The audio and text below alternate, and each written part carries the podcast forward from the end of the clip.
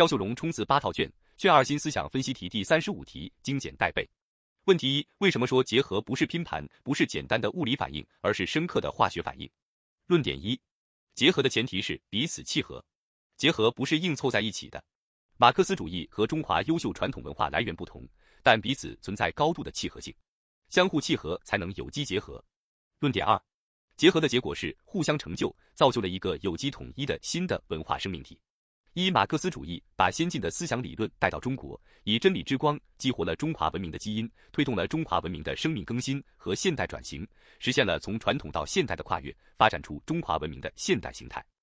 二、中华优秀传统文化充实了马克思主义的文化生命，推动马克思主义不断实现中国化时代化的新飞跃，显示出日益鲜明的中国风格与中国气派，中国化马克思主义成为中华文化和中国精神的时代精华。总结。第二个结合让马克思主义成为中国的，中华优秀传统文化成为现代的，让经由结合而形成的新文化成为中国式现代化的文化形态。问题二，在新的起点上建设中华民族现代文明，为什么要坚定文化自信？是什么？文化自信是更基础、更广泛、更深厚的自信，是一个国家、一个民族发展中最基本、最深沉、最持久的力量。为什么？自信才能自强。有文化自信的民族才能立得住、站得稳、行得远。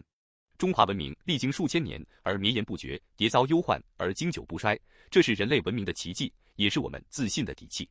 怎么做？一、坚定文化自信，就是坚持走自己的路；二、坚定文化自信的首要任务，就是立足中华民族伟大历史实践和当代实践，用中国道理总结好中国经验，把中国经验提升为中国理论。既不盲从各种教条，也不照搬外国理论，实现精神上的独立自主。三要把文化自信融入全民族的精神气质与文化品格中，养成昂扬向上的风貌和理性平和的心态。